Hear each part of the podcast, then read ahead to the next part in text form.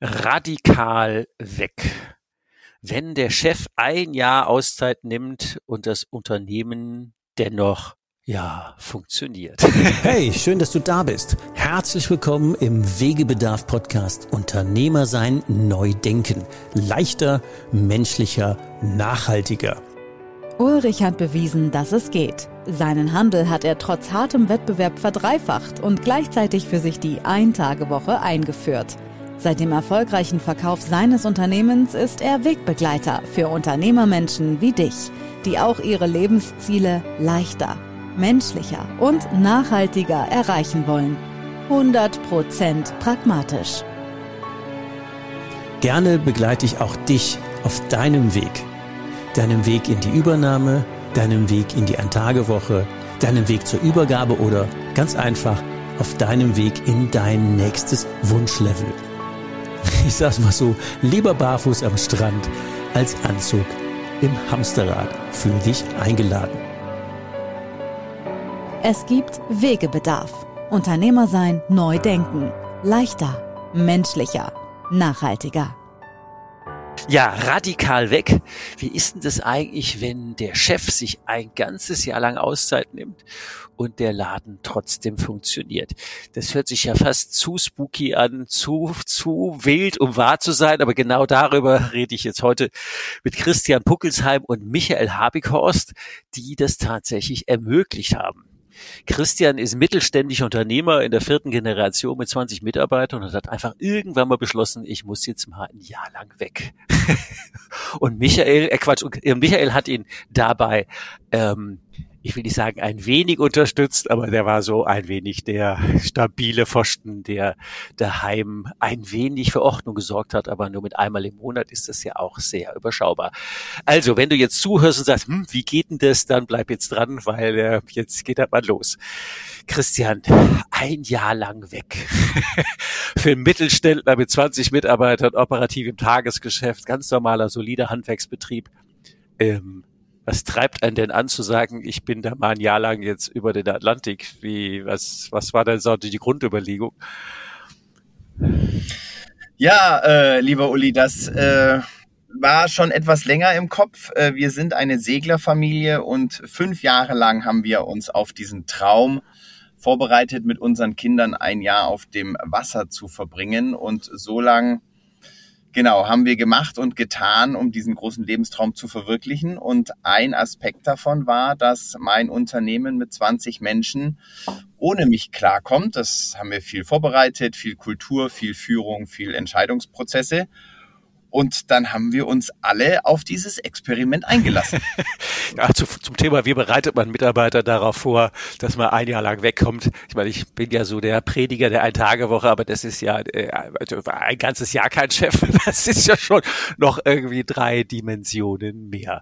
Wann hat denn euer Abenteuer stattgefunden? Wir sind im Juli 2021 haben wir die Leinen gelöst und sind im Juli 2022 äh, wiedergekommen. Das war das zweieinhalbste Jahr der, der Pandemie so gesehen, die da draußen getobt hat. Das hat das Reisen ein bisschen erschwert, aber es war natürlich auch ein, ja, äh, wie, wie soll man das nennen? Ein interessanter Zeitpunkt für das Unternehmen, gerade in so einer Wirtschaftskrise ja. oder pandemischen Krise loszugehen. ja, das ist, das ist wohl wahr. Wir kommen gleich noch ein paar Details. Ähm, mal äh, zwei Takte zu Michael. Du hast ja in der Zeit, ähm, ich hatte es eben gesagt, ein wenig unterstützt. Das war natürlich mehr als ein wenig, aber auch nicht, äh, du warst ja auch nicht Fullzeit da. Was war denn dein Job in der Rolle, in der Zeit? Ähm, mein Job war es, die Mitarbeiter, besonders den Führungskreis, den Christian schon oder wo Christian schon dabei war, ihn vorzubereiten, äh, die zu begleiten. Also ich hatte keinerlei Befugnis, äh, irgendwelche Entscheidungen zu treffen. Ich hatte auch keinerlei Kontakt mit Christian, sondern es war wirklich ganz klar und hart auch da oder ganz radikal auch da äh, fixiert. Ich stehe den Mitarbeitern, primär den Führungspersonen im Unternehmen mit Rat und Tat zur Seite wir sind angefangen mit Themen in der Produktion, ähm, aber es ging dann eigentlich äh, um alle Themen, die so im Alltag auch auftauchen. Ähm, da müssen wir, glaube ich, unsere Zuhörer noch ein bisschen mit auf den Weg nehmen. Du bist ja quasi ein externer Mitarbeiter, Prozessoptimierer oder wie man das sagen kann, externer Berater, Trainer, Coach, was auch immer mal da einen Titel gibt. Ähm, was war denn vorher deine Aufgabe? Ich bin mit äh, Christian und mit der Firma Robuso äh, in Kontakt gekommen äh, über ein Projekt in der Produktion. Es ging darum, äh, einen Arbeitsplatz neu zu gestalten äh, darüber haben wir uns kennengelernt. Ich selber war vor äh, einigen Jahren auch schon mal länger weg. Ich habe eine längere Radtour gemacht zum Nordkap und wieder zurück von hier von Freiburg. Und ähm, darüber haben wir uns quasi kennengelernt, äh, schätzen gelernt. Und dann hat mich Christian in seinen Traum eingeweiht. Und da habe ich mir gedacht, so wow, das ist ja genau äh, den Weg, den ich auch schon mal gegangen bin. Und äh, ich wusste aber auch, dass es mehr ist, wenn man sowas vorhat, als äh, nur zu sagen, ich bin dann mal weg, sondern es geht dabei einmal darum, sich selber vorzubereiten, auch sein Umfeld vorzubereiten äh, und natürlich in seinem Fall sogar auch das Unternehmen, seine Mitarbeiter darauf vorzubereiten. Und äh, dabei habe ich ihn unterstützt, äh, ein Stück weit, äh, aber primär äh, seine Mitarbeiter ja. während des Jahres äh, seiner Abwesenheit. Das sollten wir gleich nochmal ein Stück beleuchten. Jetzt könnte man als Unternehmer ja sagen, ja, so Lebensträume, äh, die Wenn-Dann-Falle kennt man ja. Wenn ich dann mal alt bin und wenn ich da mal Zeit habe und wenn ich da mal in Rente bin und äh, Christian, du hast dich ja entschieden, nö, mache ich jetzt. wie kam, wie kam denn das? Ja, wie kam das? Also ich wurde inspiriert durch ein Buch äh, von einem anderen Segler, das habe ich äh, gelesen, der ist mit seinen beiden Kindern ein Jahr, der ein Jahr Auszeit unter Segeln genommen. Und da habe ich gemerkt, okay, das bringt in mir was zum Schwingen und da äh, das lässt mich nicht mehr los. Das, dieser Traum, diese Reise begleitet mich beim Einschlafen und beim Aufwachen und dann habe ich mich mit diesem Thema mehr und mehr auseinandergesetzt und tatsächlich diese große Frage gestellt, äh, warum warten? Mhm, gute Frage. Unsere drei Kinder sind natürlich auch noch jung, äh, zwei davon in der Schule, die eine konnte noch nicht schwimmen. Ähm, da kann man von außen schon sagen, warum macht man dann ein Jahr Segelreise auf ja, dem Schiff? Schon guter Punkt. Ja, aber das ist, äh, für uns war es irgendwie wichtig, das mit den Kindern in diesem Alter zu machen und äh, eben nicht zu warten, bis, bis alles rum ist. Und ja, wir haben ein tolles Jahr gehabt als äh, Familie. Natürlich läuft nicht immer alles wie geplant und die Vorbereitungen sind auch äh, anstrengend manchmal, manchmal auch frustrierend, aber das gehört dann dazu und naja, wir haben es jetzt gemacht. Ja, also zum einen, äh, wie alt waren die, die, die zwei älteren Kiddies in der Schule? Ähm, also jetzt ist es 10 und 13, also zwei Jahre vorher. Ja, da genau, war also, die, äh, also waren schon 11. mittendrin und wie habt ihr die, wie habt ja. ihr die ein Jahr lang aus der Schule rausgeboxt? Ist ja wahrscheinlich auch nicht so einfach. Oh. Oh, okay, die Kurzzusammenfassung ist, es war sehr hart, es war nicht einfach und wir haben eine einjährige Schulbefreiung bekommen. Punkt. Okay, gut. Geht. Ja, ja weil da hängt, da hängt ja echt einiges dran und das finde ich ja sehr bewundernswert zu sagen, Beschlusslage und dann irgendwie, irgendwie abarbeiten und auch egal, äh, no matter what, also das geht. Ähm, und die andere spannende Frage, die natürlich jeden Unternehmer jetzt, der hier zuhört, zu sagen, ja, wie ein Jahr weg. Wie hast du das mit deinen Mitarbeitern geschafft? Wie hast du die vorbereitet? Weil das ist ja irgendwie 20 Leute, das ist ja jetzt kein Konzern, wo man 27 Führungsebenen hat, sondern 20 Leute sind ja sehr überschaubar. Wegebedarf. Auf ein Wort. Ja, 20 Leute, da hast du recht, Uli. 20 Leute sind sehr überschaubar. Ähm, ich habe tatsächlich das Glück, insbesondere, dass ich mit den äh, mit drei Führungskräften für Finanzen, Einkauf, Produktion und Vertrieb schon drei Jungs hatte, die schon die ersten, äh, sagen wir mal, ähm, Schritte zur Verantwortung gegangen mhm. sind und äh, dann habe ich mit den drei und mit dem ganzen Unternehmen sehr viel Kulturarbeit gemacht. Also, weil das hat ja quasi alles, was man so lernt, in Deutschland auf den Kopf gestellt. Ich meine, wenn ich ein Problem habe, frage ich oben nach, kriege die Lösung und dann mache ich weiter. genau, also, das ist alles der Hauptproblem in nahezu allen Unternehmen, dass du als ja. Chef ja die Mega-Auskunft heißt, den ganzen Tag lang, du Chef, wie mach ich das, wie mach ich das. Ich nenne das ja Zwergenzucht in meinen, äh, wenn ich sowas schreibe, heißen die bei mir immer Zwergenzucht, weil genau das passiert ja, die gehen dann abends pünktlich nach Hause, der Chef arbeitet dann weiter seine Tagesarbeit und die Leute bleiben klein und der Chef ist der, der Zampano. Deswegen müssen wir das auf den Kopf stellen. Wie hast du das geschafft?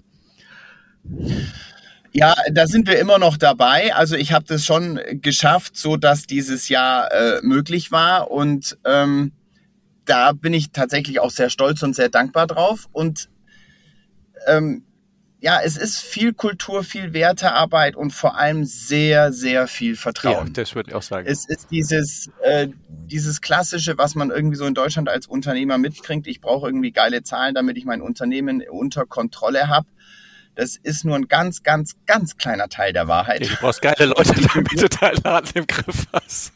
Genau, der viel größere Teil der Wahrheit. Ich brauche irgendwie Menschen, die das Herz am rechten Fleck haben, die sich selbst was zutrauen und deren Spielfeld auch groß genug ist, damit sie selbst sich in Wirkung erleben können. Und dazu muss die höchste Instanz das Spielfeld groß machen. Ansonsten, genauso wie du es gesagt hast, so habe ich es noch nie genannt, aber ansonsten bleibt es beim Zwergenstaat. Und das wollte ich nicht. Und dann musste ich auch lernen, das Spielfeld größer und größer zu machen. Das ist ein Prozess. Das rate ich keinem von Montag auf Dienstag zu machen. Nee, die Frage, wie lange hast du denn gebraucht? Naja, also fünf Jahre habe ich es vorbereitet. Ja, das ist gut. Wovon die letzten anderthalb Jahre tatsächlich transparent und äh, mit offenem Visier war. Also ich habe es anderthalb Jahre vorher angekündigt. Wir haben jetzt noch anderthalb Jahre Zeit, dann bin ich ein Jahr weg.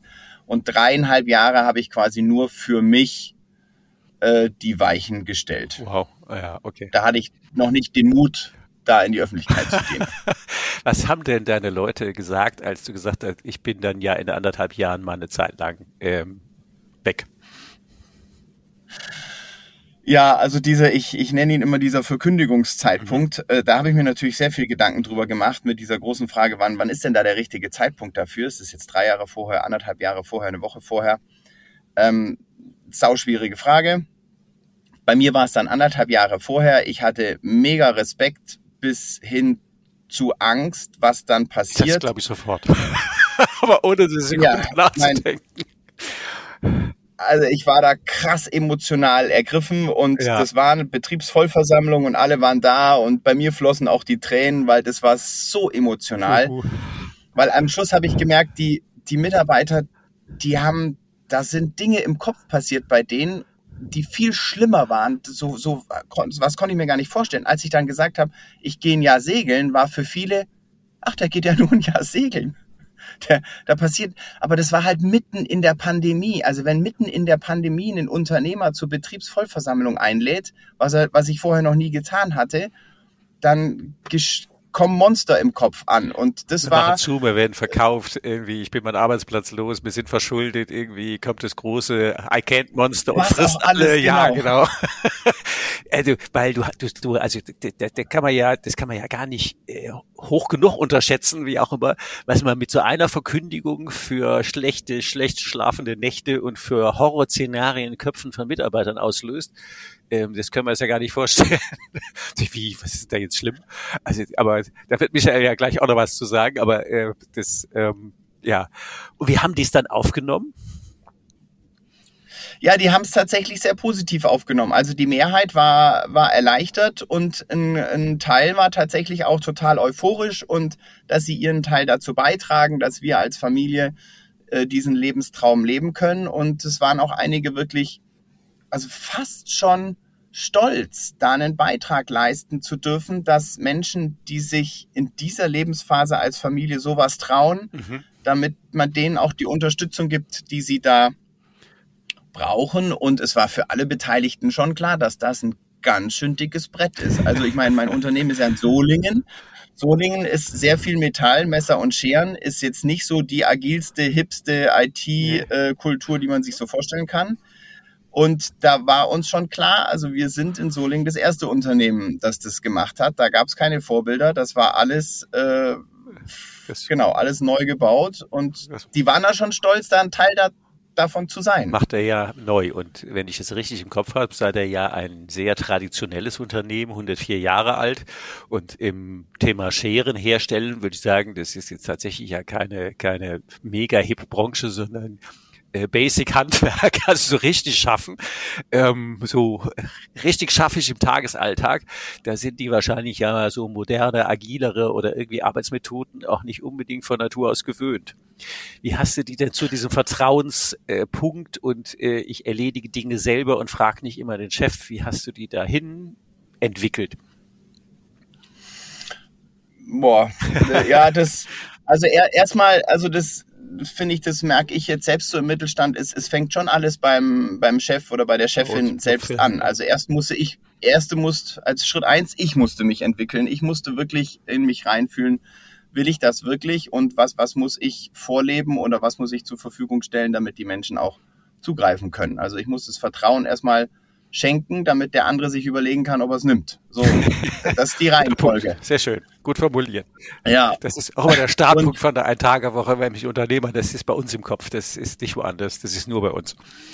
Ja, absolut, das ist nur bei, bei uns. uns. Genau, und es war sehr viel tatsächlich so, welchen Prozess haben wir, welche, welches Thema haben wir, wie wollen wir da entscheiden, wer kann das und macht das Sinn tatsächlich, dass immer die Spitze entscheidet? So bin, bin ich wirklich in allen Bereichen immer derjenige, der qualitativ die besten Entscheidungen für den Kunden. Also es hat mit vielen Fragen, also ich bin wirklich jahrelang mit einfach nur mit Fragezeichen durchs Unternehmen gelaufen. Ähm, ein paar Mitarbeiter haben damals schon den Mut gehabt, mir das wiederzuspiegeln. Das ist sehr anstrengend. Also das sind auch ein paar haben gesagt, nee, wir möchten so in dieser anstrengenden Kultur, wo der Chef permanent Fragen stellt, anstatt Antworten liefert. Ähm, das, das ist, es gab ein paar, die gesagt haben, das ist mir zu anstrengend. Ja. Und das ist anstrengend. Was, was ja auch stimmt. Also ehrlich. Ist, natürlich. Ist auch so, genau. das ist halt einfach anders. Und, und viel Gott sei Dank, die Mehrheit und sehr viele haben gesagt, okay, das ist auch irgendwie spannend und anders. Und ich, ich selbst werde jetzt gefragt und mein Hirn wird gefragt, wo die Lösung ist. Genau, und die, die, die darauf Bock hatten, die sind heute noch da und die, die nicht Bock hatten, die sind nicht ja. mehr da. Also so ist es in der Kulturtransformation. Das passt nicht für jeden. Ich sag immer, ein Drittel. Völlig Drittel, in Ordnung. Ähm, tauscht sich aus. Wie war, wie war der Schnitt bei dir? Oh, ja, so ein, ich würde jetzt sagen, ich habe es noch nie gezählt. Ja, ein Viertel, irgendwo, irgendwo um sowas. Ja. ja, das passt schon. Es ist auch völlig okay. Also ja. es, es, ähm, Absolut. Also äh, jetzt nicht, dass das schlechte Leute wären oder so, nicht, dass man da in den falschen Schatten werfen, sondern es ist, ja wirklich so, ähm, die haben sich das ja nicht ausgesucht, dass wir irgendwie anders führen wollen. Das ist in Nachfolgeprozessen, das ist in so Abenteuer wie bei dir, das ist ja so, dass man den Menschen dann was überstülpen und wenn sie schlau genug sind, sich zu überlegen, passt die Kultur zu mir, dann bleibe ich und wenn sie nicht passt, dann suche ich mir da, wo was passendes ist. Also das finde ich auch völlig in Ordnung. Also das ähm, ist äh, ein guter Prozess. Springen wir, springen wir mal zu Leine los. Irgendwann war ja der Zeitpunkt da. Der Christian war weg. 20 Leute stehen ähm, alleine in der Scherenmanufaktur. Und jetzt äh, gucken wir mal zu Michael. Ähm, du warst einen Tag im Monat vor Ort. Was hast du in der Zeit mit den Leuten dann gemacht? Unternehmer sein. Leichter. Menschlicher. Nachhaltiger. Ja, ich war, ich war zwei Tage. Äh, ah, zwei Tage, sorry. Mhm. Ja, ja, alles gut.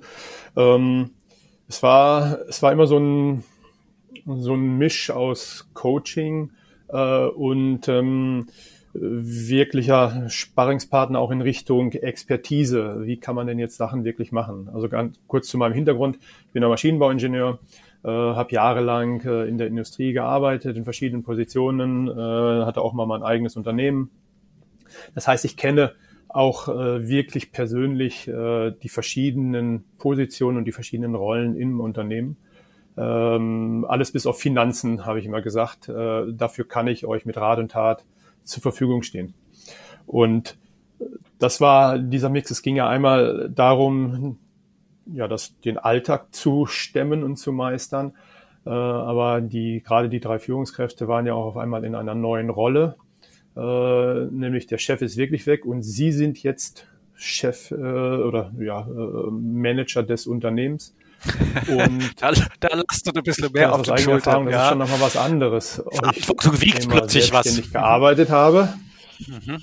Äh, genau, genau. Ob ich nur selbstständig arbeite. Mhm Aha, äh, oder ob ich dann selber auf einmal den Rucksack auf den Schultern habe. Und äh, das ist, wenn ich in Tagen gesprochen, ja, heute ist Christian noch da, morgen ist er weggesegelt. Äh, das ist zwar nur, das sind zwar nur wenige Tage, aber die Last, die in dieser kurzen okay. Zeit auf die Schultern kommt, ist schon nicht zu unterschätzen. Ähm, und deswegen äh, war ich auch da dann äh, wirklich um die drei äh, wirklich ja, zu unterstützen, äh, zu coachen, in ihrer neuen Rolle anzukommen und auch ein Stück weit äh, das Know-how aufzubauen. Ja, was heißt denn das jetzt wirklich in meiner Rolle? Äh, wie kann ich mich, äh, wie muss ich einige Prozesse machen? Wie kann ich äh, mich auch so positionieren, dass, ähm, dass ich den Erwartungen, die ja irgendwo im Raum stehen, auch von Christian, aber natürlich auch von den Mitarbeitern, auch wirklich gerecht werden kann. Und das war deswegen waren, also wir haben wirklich, teilweise haben wir aktiv an Abläufen und Prozessen gearbeitet, die de facto nicht funktioniert haben, die überarbeitet werden mussten, bis hin zu, ich habe hier ein Problem mit einem Mitarbeiter, ich weiß nicht, wie ich mit dem Mitarbeiter sprechen kann, äh, wie kann man so ein Gespräch aufbauen, ähm, wie kann ich einen Konflikt lösen, äh, was heißt, was erwarten die anderen eigentlich von mir, was kann ich von Der Chef erwarten? ist irgendwo am Atlantik. Kein Handy, kein Telefon, kein Fax, kein Internet, nix. Also zumindest mal grundsätzlich. Es ist ja auch kein Verein, kein, kein, keine Regelkommunikation, doch kommen wir gleich drauf, aber es wird nicht angerufen und du bist auch nicht der Berichterstatter, der jetzt äh, Michael äh, äh, erstattet Bericht bei Christian. Äh, nee, haben wir alles nicht, sondern die Mitarbeiter machen das alleine und äh, Michael ist ähm, für die drei Leute da, aber ansonsten, ja, kein Reporting, kein irgendwie sonst Aufgaben, sondern äh, die können dich nutzen und den Laden wuppen und fertig. Das, das muss man sich mal auf der Zunge zergehen lassen. Das ist ja wie Nabelschnur abschneiden. Ähm, plötzlich muss man selber atmen. Und das ist, und das ist natürlich ein harter Schnitt und deswegen großer Respekt an der Stelle auch für die Idee, das so zu lösen, also nicht ganz alleine zu lassen, sondern so ein Backup-Partner, ähm, jemand, der, wo man Werkzeuge lernen kann und Tools und Methoden und Vorgehensweisen. Ähm, aber entschieden wird alleine. Das ist echt, genau. das ist echt ein krasser, sehr guter, also großer Respekt, ein wilder das, Punkt. Das war, also das war auch während des Jahres immer wieder ein wilder Punkt. Äh, und das war sogar nach Christians Rückkehr immer wieder ein wilder Punkt intern, ähm, weil auch die, die, die Mitarbeiter, also die Führungskräfte, äh, auch immer so hintenrum so ein bisschen gedacht haben, naja, der Michael, der steht ja im Kontakt mit dem Christian, ähm, oder, oder steht er wirklich nicht im Kontakt oder ist er da?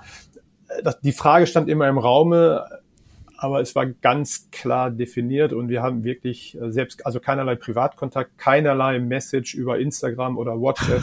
äh, also wirklich das, das ist echt zero. irre. Also das ist wirklich phänomenal, finde ich.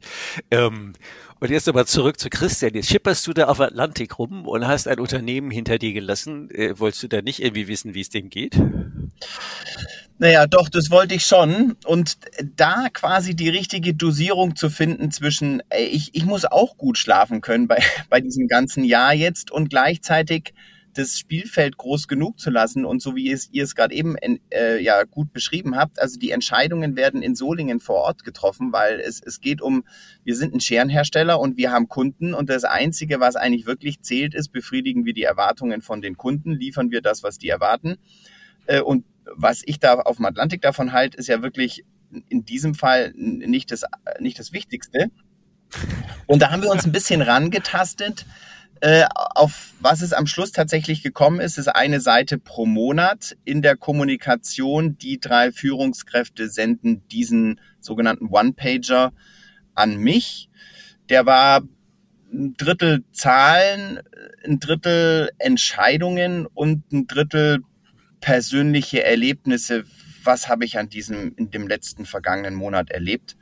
Und am Anfang habe ich gedacht, ich bin ja auch ein Kind dieses Landes. Äh, die Rolle Unternehmer, da müssen doch die Zahlen eigentlich für mich am allerinteressantesten sein.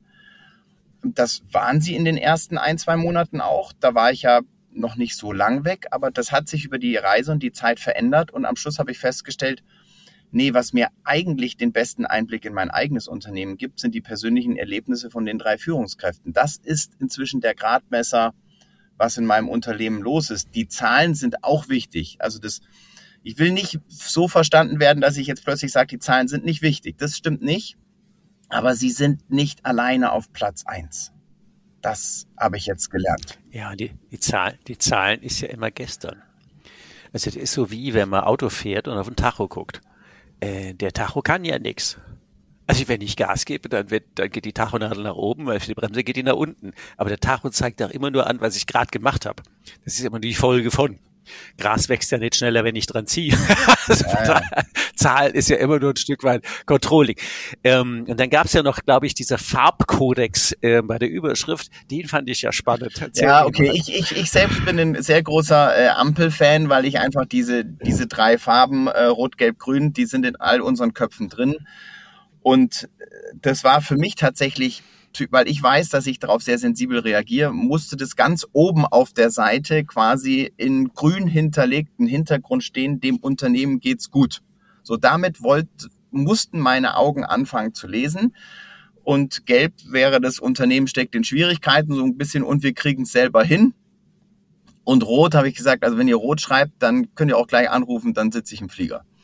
Also das war, äh, das ist dann quasi tatsächlich schon lebensbedrohlich. So und dann merke ich auch, okay, wenn wenn Führungskräfte die Farbe Rot senden, dann ist das Risiko so groß, dass ich jetzt nicht mehr sagen kann, das kriegt ihr allein schon hin. Also dann, dann hört es auch irgendwann auf. Das ist quasi der Emergency Call und dann, ja. dann wäre die Traumreise ähm, beendet und dann zumindest Korrekt. unterbrochen und dann wieder zurück. Ja. Ähm, als ihr mir das letzte Woche erzählt habt, habe ich gedacht, das ist doch eigentlich ein mega geiles Führungstool für immer. Habt ihr das beibehalten? Ja, äh, sehr spannend, ja. Also ich, ich war ja dann irgendwann wieder da und äh, habe ja meine Nase selbst im Unternehmen in den Wind gesteckt. Und das kam dann tatsächlich von, von einer Führungskraft, die gesagt hat, hey, ich finde dieses äh, am Anfang vom aktuellen Monat mir ein bisschen die Zeit zu nehmen, den vergangenen Monat zu betrachten, ein bisschen die Zahlen zusammentragen, ein bisschen zu gucken, was hat mich eigentlich bewegt, was waren meine persönlichen Hochs, meine persönlichen Tiefs, äh, war der Wunsch, den weiterzuführen. Und in der Tat, wir führen ihn jetzt weiter. Das finde ich eine coole Message. Ja. ähm, jetzt mal so ganz neugierig betrachtet, also ich meine, das eine ist, können wir mal ganz klein Ausdruck zum Segeln machen. So Atlantik ist ja nicht immer nur eitel Sonnenschein und flach und schön Wetter und Karibik.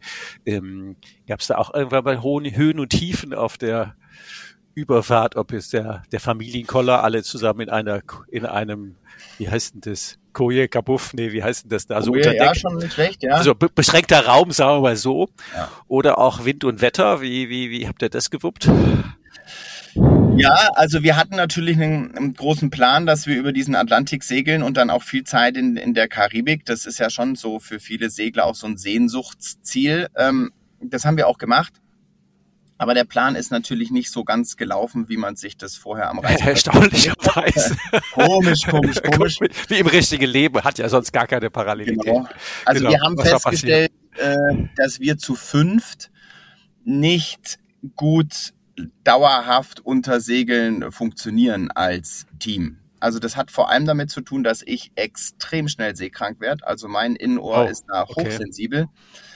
Und wenn die Kinder dann den Papa spucken sehen, dann es solidarisieren die sich mit mir und äh, sind dann auch seekrank. Oh, okay. Und bei der ersten längeren Überfahrt äh, nach Madeira, das waren drei Tage, drei Nächte, hat dann meine Frau quasi sämtliche äh, Wach- und Schichten übernommen, war gleichzeitig Ärztin für mich, oh Kindertagespflegerin oh äh, und Lehrerin und Segellehrerin.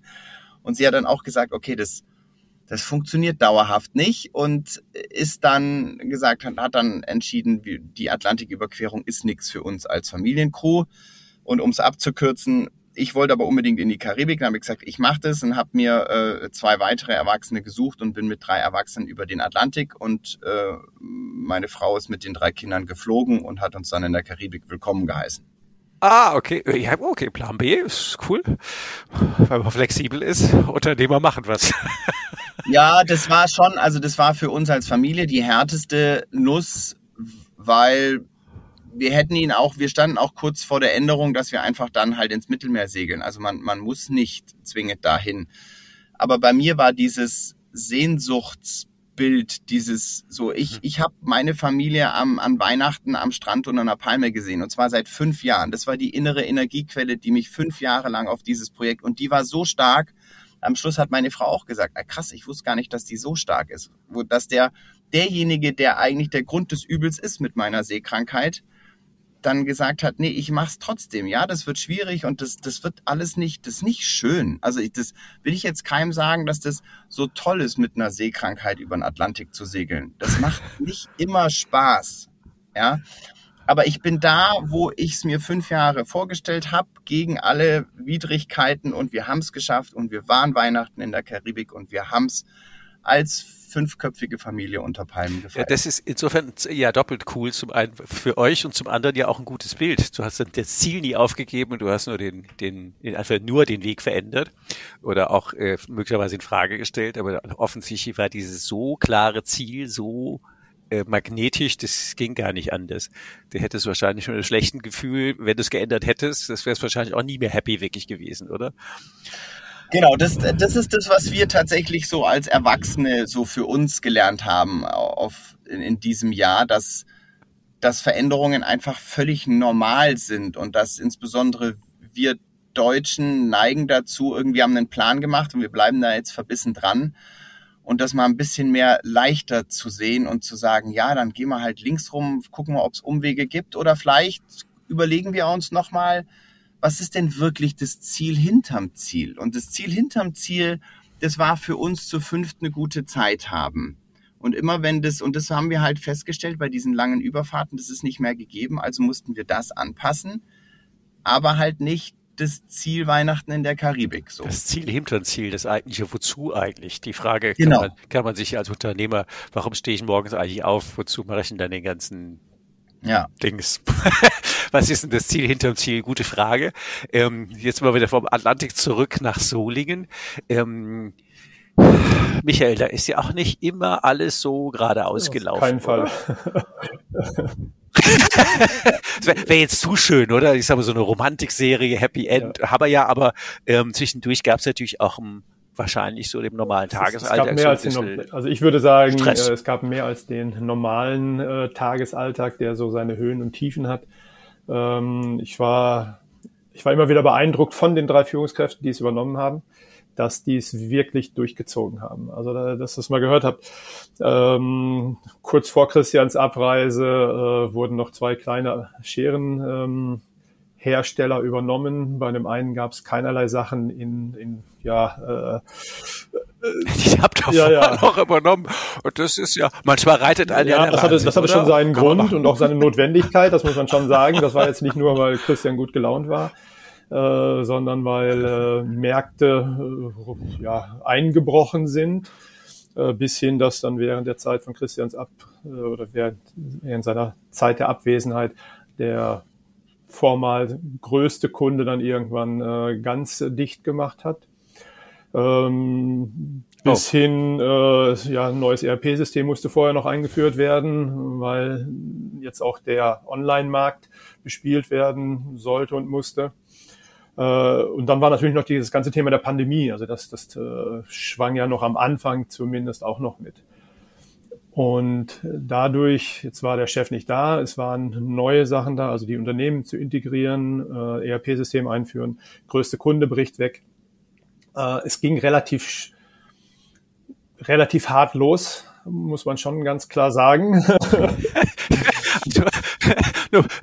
Kurz, kurzer spontaner Gedanke, ich muss sagen, ähm, gefühlt 99,999 Prozent aller Unternehmer hätte gesagt, oh, schlechter ja. Zeitpunkt, das und das und das und das. Ich genau. warte noch ein Jahr ähm, das wäre so die naheliegende Entscheidung gewesen. Wenn das dann läuft, dann fahr mal los. Aber ihr habt das offensichtlich mit sehr viel Konsequenz das dann war, durchgezogen. Das war dann der Christian, Respekt. der so konsequent war. Äh, da habe ich auch gesagt, Respekt. Ich habe aber auch, ich kenne dieses Themen, immer wenn größere Themen anstehen oder größere Projekte anstehen, viele warten auf den idealen Zeitpunkt. Und da muss ich sagen, hey, den gibt's sowieso. Den es ja nie gibt.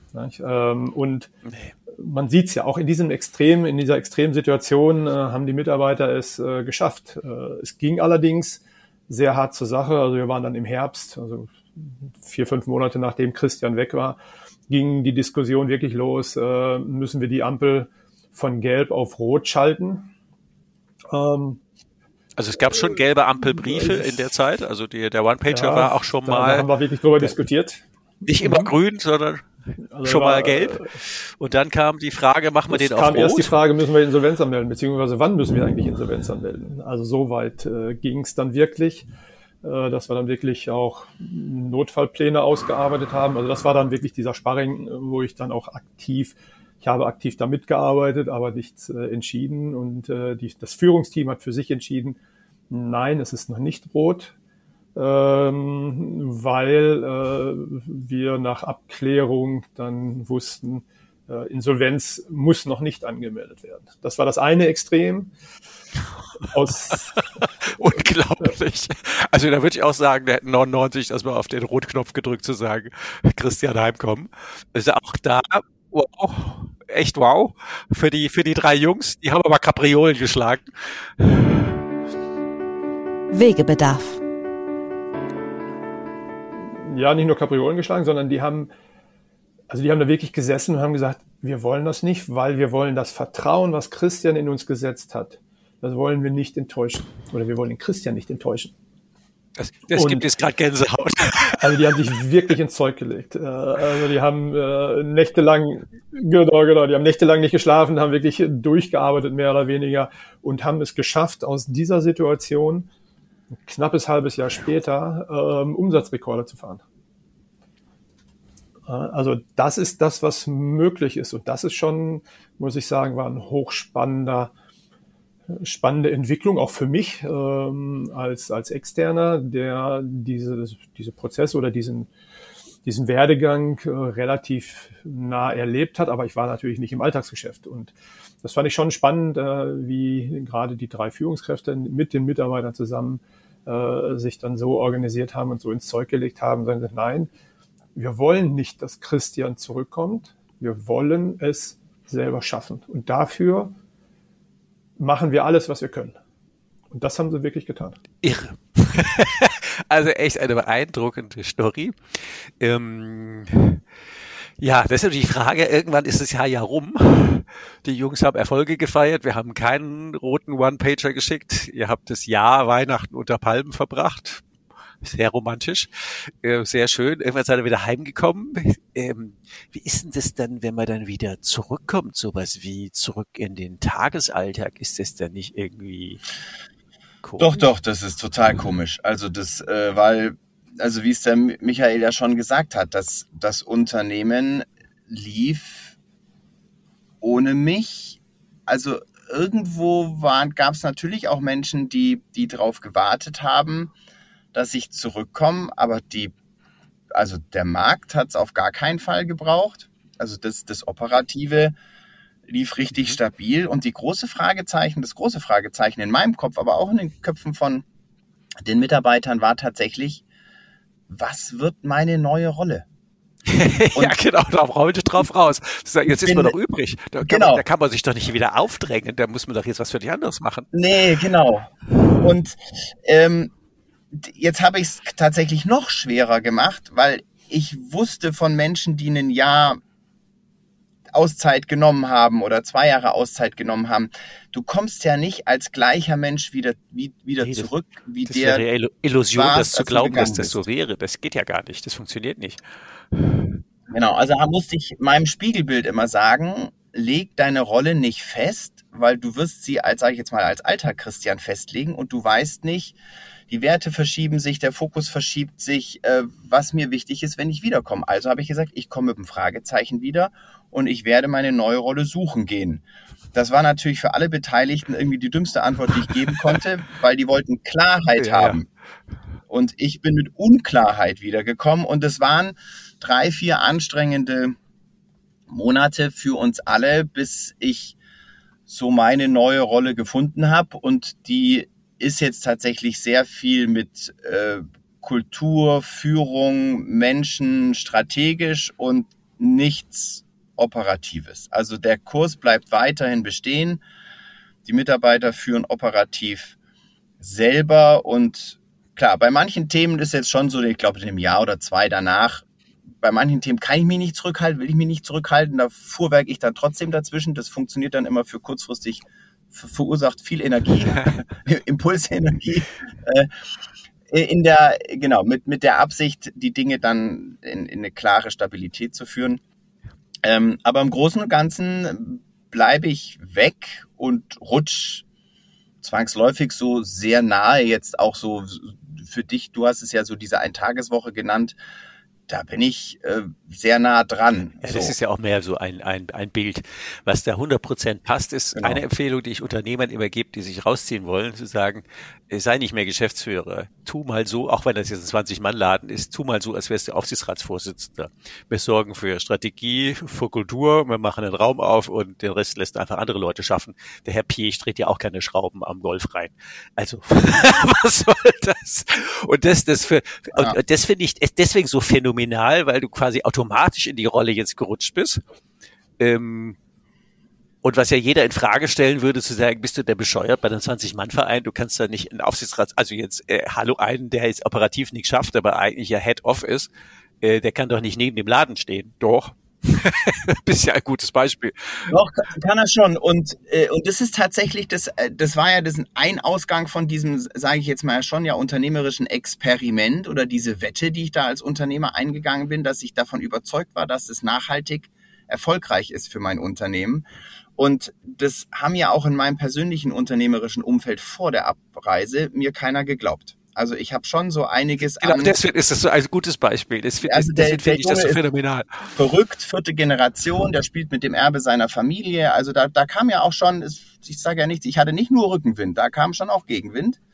Und jetzt tatsächlich, also so wie du es gerade gesagt hast, jetzt auf den Tacho zu gucken und sagen, ja, was ist denn an Zahlen hängen geblieben? Und jetzt kann ich tatsächlich sagen, das Unternehmen war finanziell erfolgreicher ohne mich.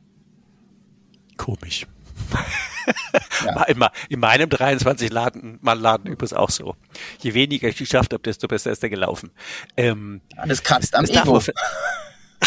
Das darf man vielleicht nicht so sagen, aber ich glaube tatsächlich, wenn man sich nicht ins operative Tagesalltagsgeschehen so heftig einmischt, natürlich am Rande so ein Stück und Raum aufmachen, wie das so schön heißt, und Richtung geben und Kultur prägen, das ist oder zumindest zulassen.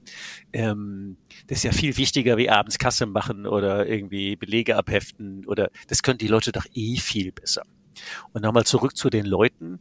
Wenn die jetzt nach einem Jahr hingucken, wie haben die sich denn verändert? Die drei und die anderen, äh, also so alle 20 in Summe. Also ich würde sagen, also Micha, äh, Mama, sag mal du. Mach Micha zuerst, genau. Gerne, na klar. Also Selbstvertrauen, also ich spreche jetzt in erster Linie äh, um die drei Führungs oder über die drei Führungskräfte. Ja, das waren ja quasi deine Babys in der Zeit, genau. Es waren, ja, ich hatte auch mit den, äh, mit den anderen Mitarbeitern immer wieder zu tun. Aber ich glaube auch für die drei Führungskräfte war es der, die größte Veränderung. Ähm, und äh, ich muss schon sagen, wir haben ziemlich an Selbstvertrauen gewonnen. Ähm, in den Anfängen, wo ich äh, die Firma Robuso kennengelernt habe, auch Christian und die drei Führungskräfte, da hat Christian gesagt, wo es lang geht, auch wenn er das nicht, nicht so wollte, äh, auch wenn er das immer damals schon versucht hat.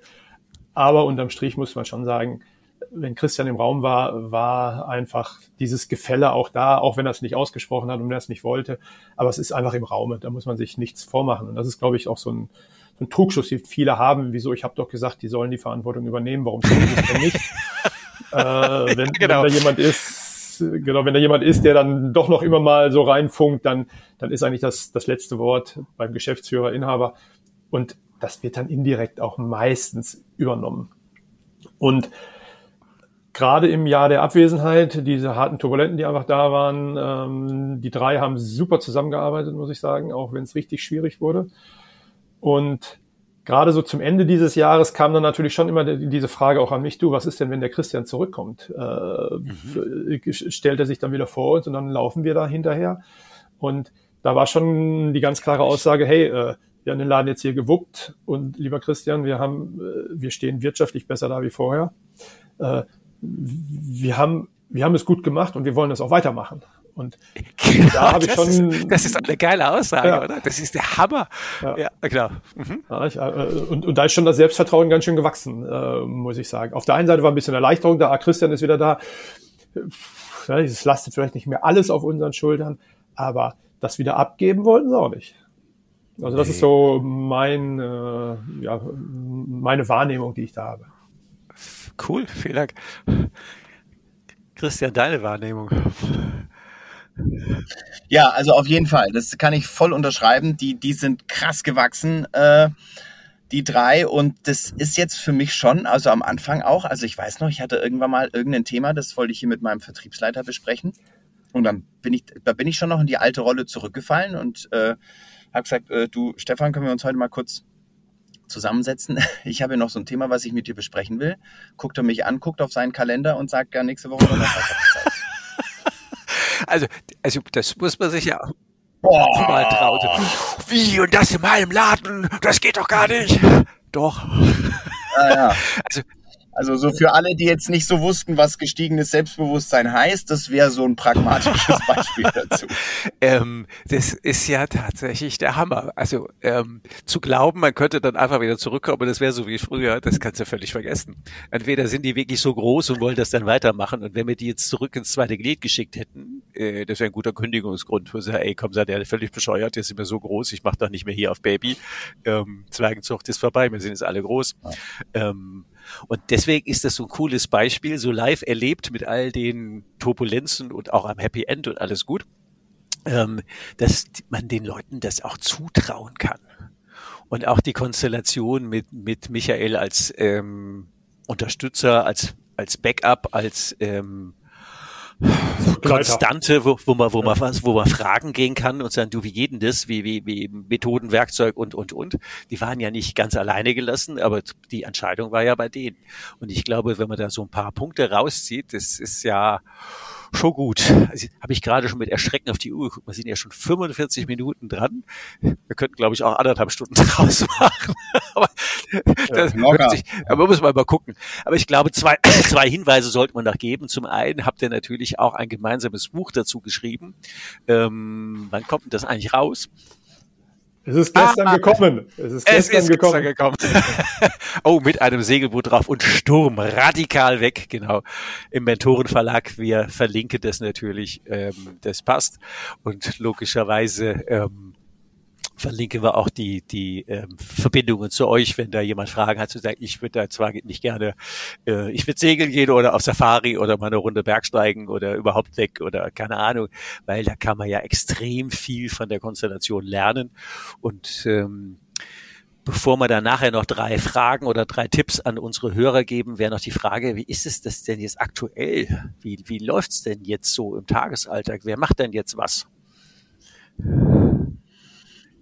Ähm, ja, also so wie, wie eben auch schon gesagt hat, die operative Verantwortung liegt weiterhin bei den dreien und bei, bei der Belegschaft. Die rocken das äh, selber und ich habe jetzt nochmal sehr viel Kultur, Wertearbeit, Zielbilder, Zukunftsbilder gemacht, weil das so der letzte Bastion war, wo ich als Inhaber so die Rollen in hatte, so dieses Wertefundament, das haben wir jetzt nochmal alles gemeinsam erarbeitet.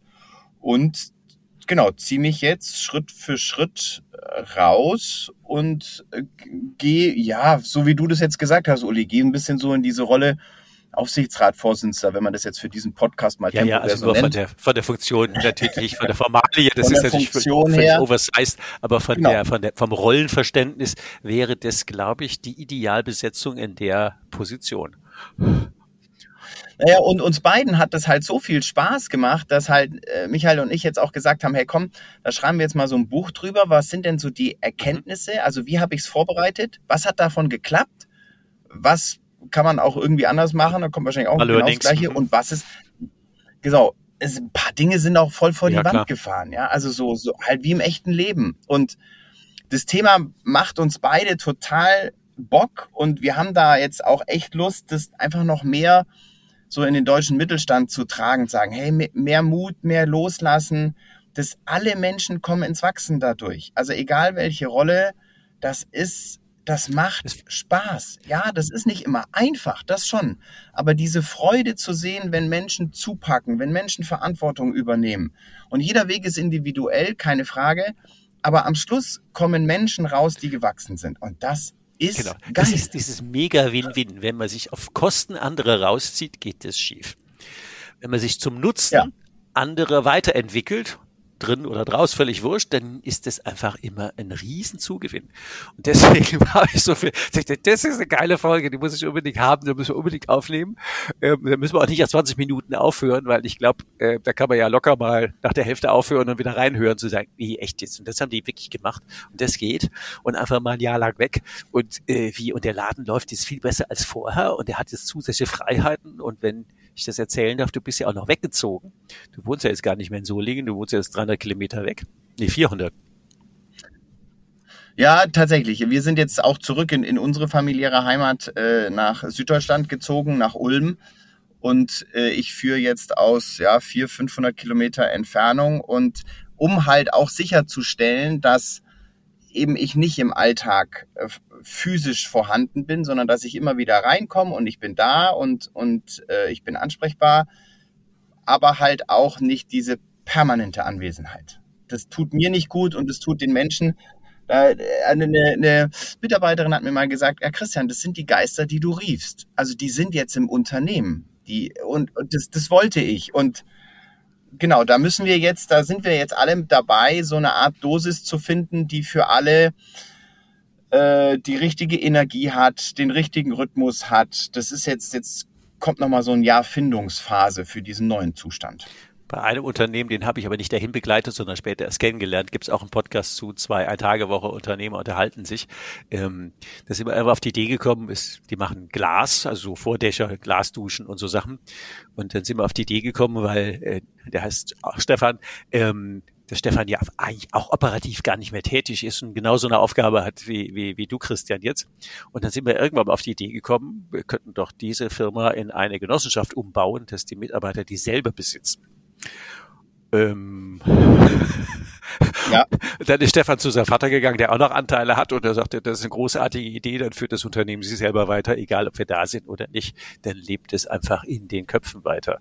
Und als wir einen Workshop gemacht haben, einen Tag mit den Mitarbeitern und denen das äh, Vor- und Nachteile der Genossenschaft erklärt haben, dann war nach dem Tag völlig klar, gar nicht mehr ob, sondern nur noch wie viele Anteile.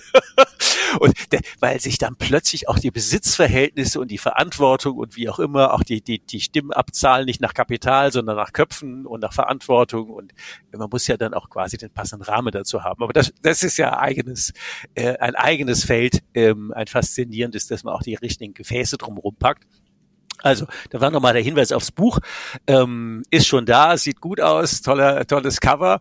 Ähm, der Inhalt ist ja sehr vielversprechend. Wir haben ja jetzt ein wenig angedeutet, nur in der Dreiviertelstunde. Oder dann wäre die Frage noch drei Tipps an unsere Hörer, wenn die jetzt sagen würden, ey, das ist ja schon ziemlich geil.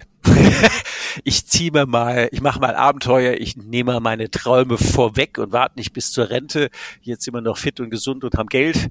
Ähm, der Laden läuft, ob 10, 20, 50, 100, 200 Leute, egal. Aber ich mache das mal und gebe einfach an meine Menschen drumherum im Umfeld auch ein ganzes Stück Zutrauen, Vertrauen, verschenkt ihnen das als Einladung. Ähm, was sind denn so Tipps, die ihr noch mit auf den Weg geben würdet, wenn einer jetzt auf die Idee kommt zu sagen, ja, das ist einfach geiler Scheiß, das brauche ich auch. Wegebedarf. Drei Tipps für dich. Ich würde damit anfangen, mm, man muss, man muss nicht immer gleich den ganz großen Traum haben, so wie, wie der Christian. Sondern ich war ja auch schon mal länger weg und äh, ich habe auch immer wieder diese Zurufe dann bekommen, ja, ja, du kannst das ja, bei dir ist es alles kein Problem, wo ich sage so, was ist bei mir anders wie bei dir? Fangt ruhig mal klein an. Also wir müssen nicht immer gleich ein Jahr weg sein, aber äh, nehmt euch das wenigstens mal vor und arbeitet in Schritten in die Richtung. Christian hat sich fünf Jahre darauf vorbereitet, äh, die Mitarbeiter wissentlich eineinhalb Jahre. Äh, und wenn man klein anfängt, dann ist die Hürde des Cooler Loslegens mhm. in meinen Augen nicht so groß. Und dann kann man damit lernen und dann mal ein mhm. bisschen spielen und auch selber Vertrauen aufbauen, Perfekt. dass sowas funktionieren kann. Ja, Tipp zwei, äh, wenn ich es mir so überlege, ist, ist schon sehr persönlich. Also so fang bei dir an. Mhm. Also was ist denn dein persönliches Ziel hinterm Ziel? Es ist, wenn, wenn die Inhaberschaft von einem Unternehmen personell so klar ist, äh, wie jetzt äh, zum Beispiel bei mir, dann dann ist, dann liegt, dann bin ich der Schlüssel. Und wie ich mein Leben sehe und was mein Ziel hinterm Ziel ist, muss mir klar sein, bevor ich ins Außen gehe. Und das ist spannend, da bei sich selbst, bei sich selbst fängt die Reise an. Absolut. das ist, wenn wir hier im Wandercoaching unterwegs sind, wir sind ja tagelang damit beschäftigt, genau den Punkt zu finden. Der ja. ist extrem anstrengend. Nee, der ist nicht so lapidar. Der ist, ex also der ist, der ist ja wirklich äh, der Erfolgspräger überhaupt. Okay, super Tipp. Mhm. Ja, Tipp drei, Micha. Tipp drei. Tipp drei. also mein, mein nächster Tipp wäre, äh, schieb's jetzt auch nicht auf die ganz lange Bank, sondern äh, lauf auch mal los äh, und warte nicht auf den richtigen, auf den besten Zeitpunkt äh, für den Start, weil dann finden sich immer Gründe, es nicht zu tun. genau. Better done than perfect heißt das so ein englischer Spruch. Lieber erledigt wie perfekt. Ja. Ähm, weil wenn du auf den richtigen Zeitpunkt wartest, der kommt ja nie. Und dann kommt die nächste irgendwas und keine Ahnung. Und dann plötzlich ist man dann 100 Jahre alt, die darauf sterben werden. So hätte ich doch. Das ist ja jetzt echt kein Punkt. also von daher ganz herzlichen Dank euch beiden für ähm, den Mut, euer Abenteuer, das durchzustehen. Großer Respekt für euch und eure Leute. Finde ich wirklich phänomenal. Und äh, für euch äh, Hörer, ähm, holt euch das Buch, lest, meldet euch, wie auch immer, geht in den Dialog. Ähm, ihr seht, wir haben Spaß. also vielen Dank euch beiden und äh, bis bald. Uli, vielen Dank für die Einladung. Vielen Dank, Uli. Du hast noch mehr Wegebedarf? Was brauchst du, um dein Unternehmersein leichter, menschlicher und nachhaltiger zu gestalten? Abonniere unseren Podcast, um keine Folge mehr zu verpassen. Denke bitte an eine ehrliche Bewertung der Folge und leite den Podcast gerne an andere Unternehmermenschen weiter, damit sie auch von den Tipps und Ideen profitieren. Magst du mehr von Ulrich haben? Ihn live erleben? Melde dich gerne, wenn du Ulrich für dich als Coach oder Mentor gewinnen magst. Oder wenn du ihn als Speaker, Moderator oder Trainer zu deiner nächsten Veranstaltung einladen magst, um von seinen pragmatischen Out-of-the-Box-Impulsen zu profitieren. Von Unternehmer zu Unternehmer auf Augenhöhe. Nutze mich gerne für deinen individuellen Weg als Mentor und schließe dich gerne eine unserer Hike und Strike Jahresgruppen für Unternehmermenschen an. Du kennst ja mein Motto, lieber barfuß am Strand als Anzug im Hamsterrad.